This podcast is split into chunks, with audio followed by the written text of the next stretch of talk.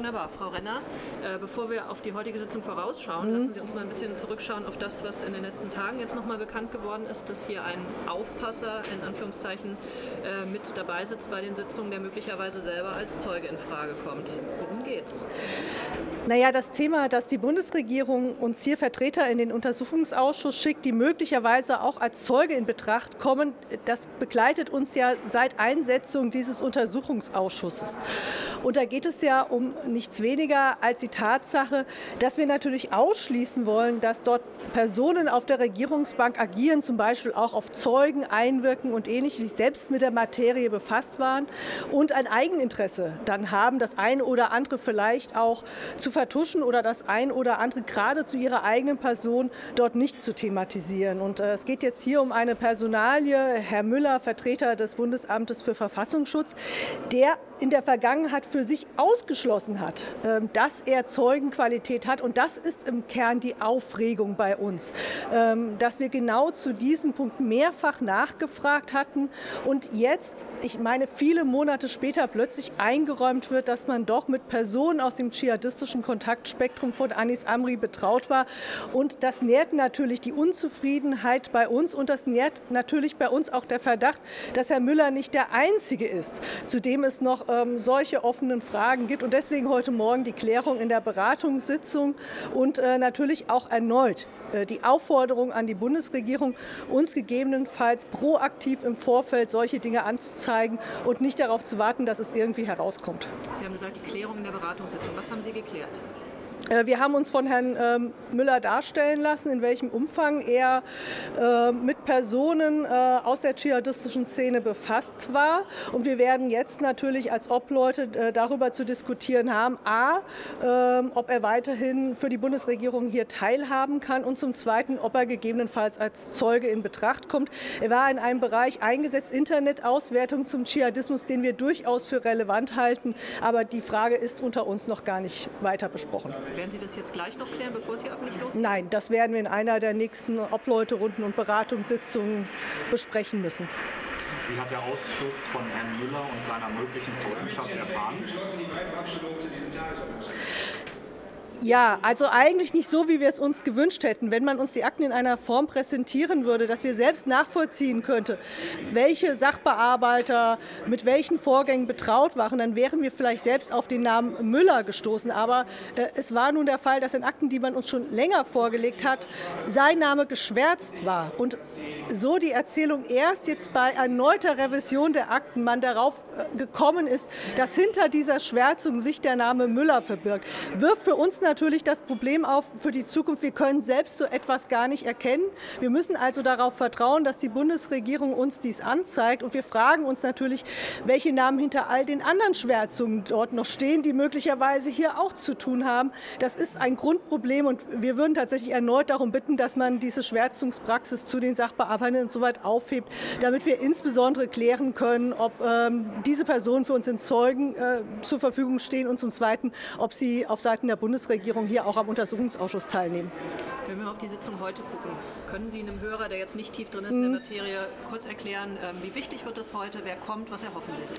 Also das ist heute eine ganz zentrale Sitzung, weil es gibt einen ähm, wesentlichen Widerspruch zwischen der Aussage eines leitenden Ermittlungsbeamten aus Nordrhein-Westfalen und äh, Vertretern des Bundeskriminalamtes zu der Frage, und das ist tatsächlich zentral, was im Sommer 2016 hinsichtlich der Gefährlichkeit von Anis Amri, hinsichtlich seinen Anschlags Planungen ähm, verabredet war unter den Behörden in der Zusammenarbeit und inwieweit damals das Land Nordrhein-Westfalen an das Bundeskriminalamt herangetragen hat, dass hinsichtlich seiner Bundesländergrenzen überschreitenden Relevanz von Anis Amri ähm, seiner ähm, ja, ähm, deutlichen und zwar auch konkreten Vorbereitung auf einen Anschlag, also ähm, Waffen beschaffen, Sprengstoff beschaffen, ähm, Überlegungen, ähm, Anschlag mit einem Fahrzeug durchzuführen, man diesen ähm, Vorgang nicht eigentlich irgendwie an die Zentralstelle, die zuständig ist, an das Bundeskriminalamt,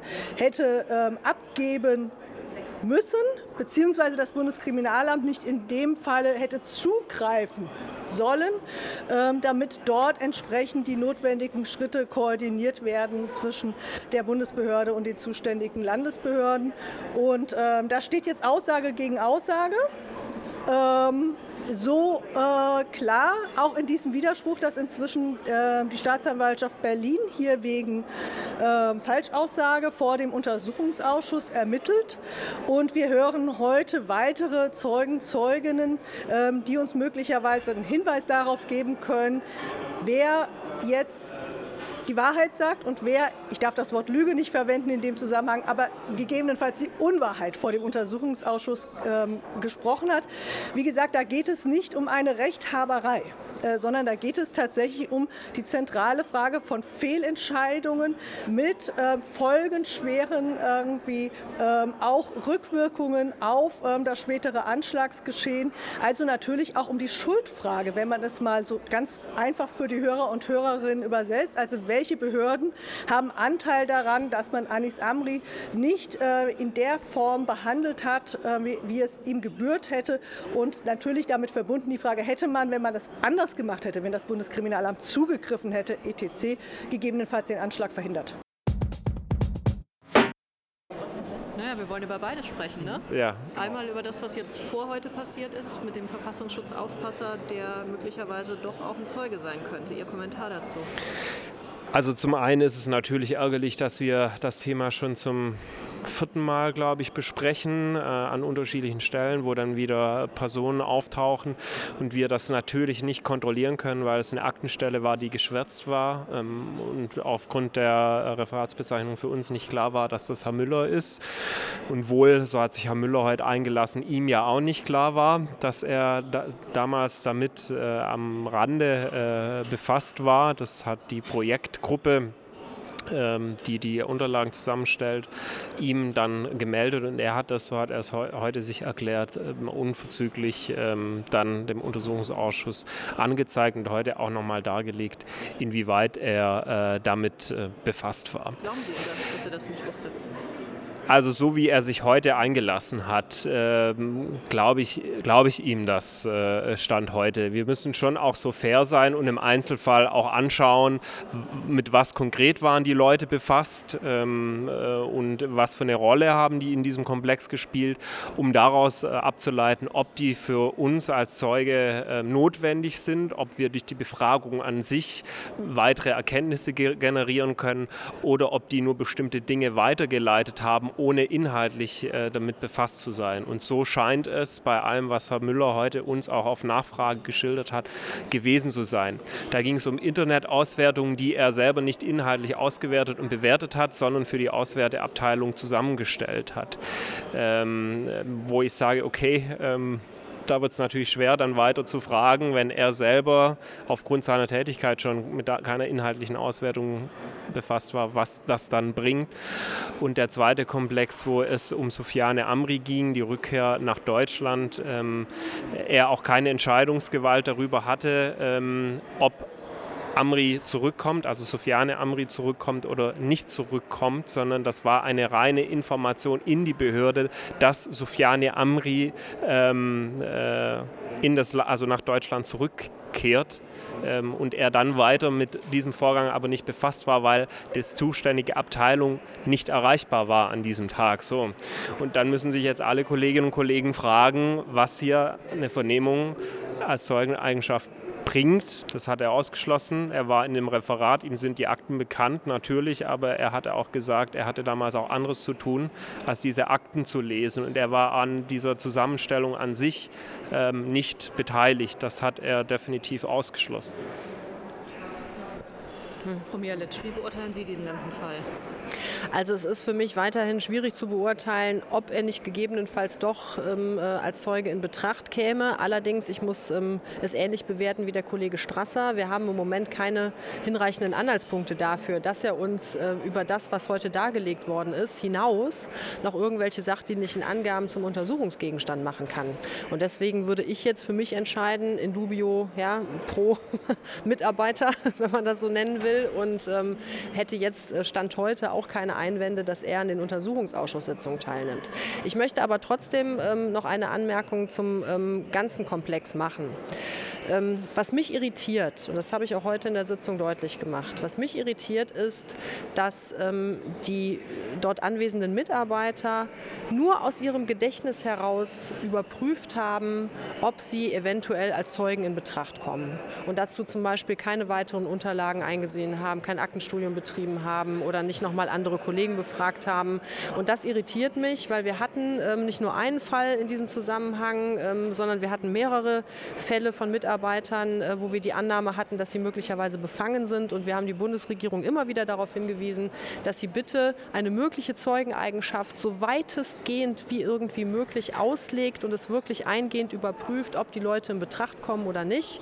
Und äh, da erwarte ich natürlich auch eine entsprechend gründliche Prüfung und auch eine entsprechend gründliche Selbstüberprüfung und nicht einfach nur sozusagen ähm, aus dem Gedächtnis heraus ähm, äh, dann entweder die Annahme ja oder nein. Das ist mir einfach zu wenig aber das habe ich heute in der Sitzung auch nochmal deutlich gemacht.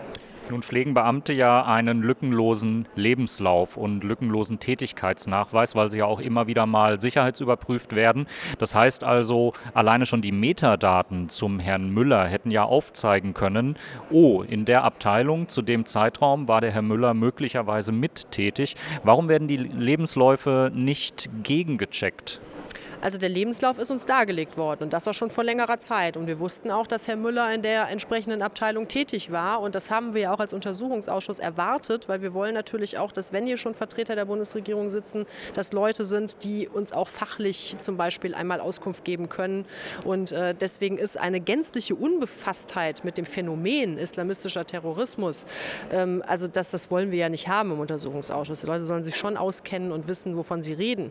Ähm, ähm, aber ein lückenloser Lebenslauf beinhaltet ja nicht sozusagen jeden Einzelvorgang, mit wem war ich mal befasst. Wenn Sie mich fragen würden, was ich in 20 Jahren Polizeidienst gemacht habe, gegen wen ich eine Anzeige gefertigt habe oder weswegen ich mal als Zeuge vor Gericht war, könnte ich Ihnen jetzt aus dem Gedächtnis heraus auch nicht sagen. So, aber das ist ja genau der Punkt. Aus dem Gedächtnis könnte ich es Ihnen nicht sagen, aber wenn ich mich zum Beispiel mit alten Vorgängen nochmal befasse, vielleicht nochmal eigene Notizen zu Rate ziehe, Zugriff auf Akten habe, dann könnte ich das vielleicht tun.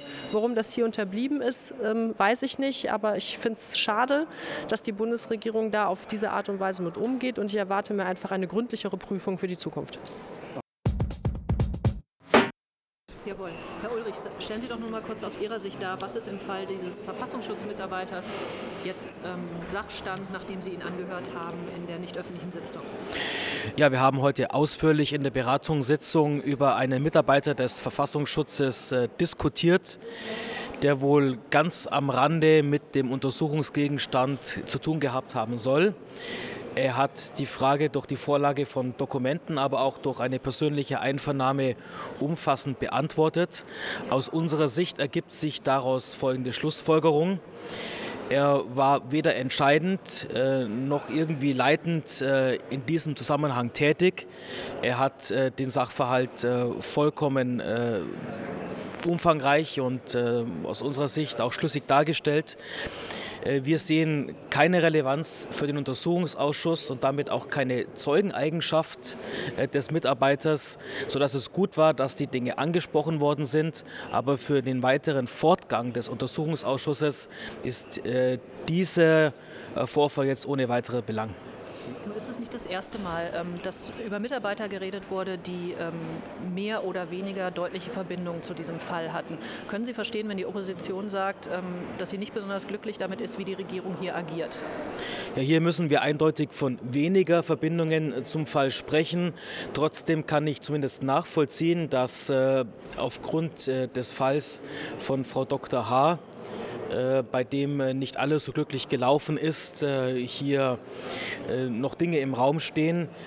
Gleichwohl muss bei diesem Fall auch betont werden, dass die Bundesregierung sich hier sehr kooperativ gezeigt hat und die Dinge sehr schnell dann auch ausgeräumt werden konnten. Wenn Sie von wir sprechen, meinen Sie da den ganzen Ausschuss oder Ihre Fraktion? Ich habe, die Mehrheit. ich habe jetzt, hab jetzt von meiner Fraktion gesprochen. Okay. Und Sie gehen davon aus, dass Herr Müller bleibt? Ich gehe davon aus, äh, dass der Mitarbeiter des Verfassungsschutzes äh, bleiben wird. Ich äh, gehe sogar so weit zu sagen, dass er wohl auch weder durch die Mehrheit, aber auch nicht durch eine Minderheit im Ausschuss als Zeuge benannt werden wird. Und vielleicht noch kurz, was erwarten Sie sich von der Sitzung heute noch inhaltlich? Ja, als erstes äh, ist Frau Gorf als Zeugin zu Gast. Sie wird nochmal im Umfeld der denkwürdigen Sitzung beim Bundes mein, bei der denkwürdigen 50 Zeugen. Das heißt, wir müssen jetzt konzentriert arbeiten, um die Aufklärung voranzubringen. Vielen Dank. Bitte. Danke.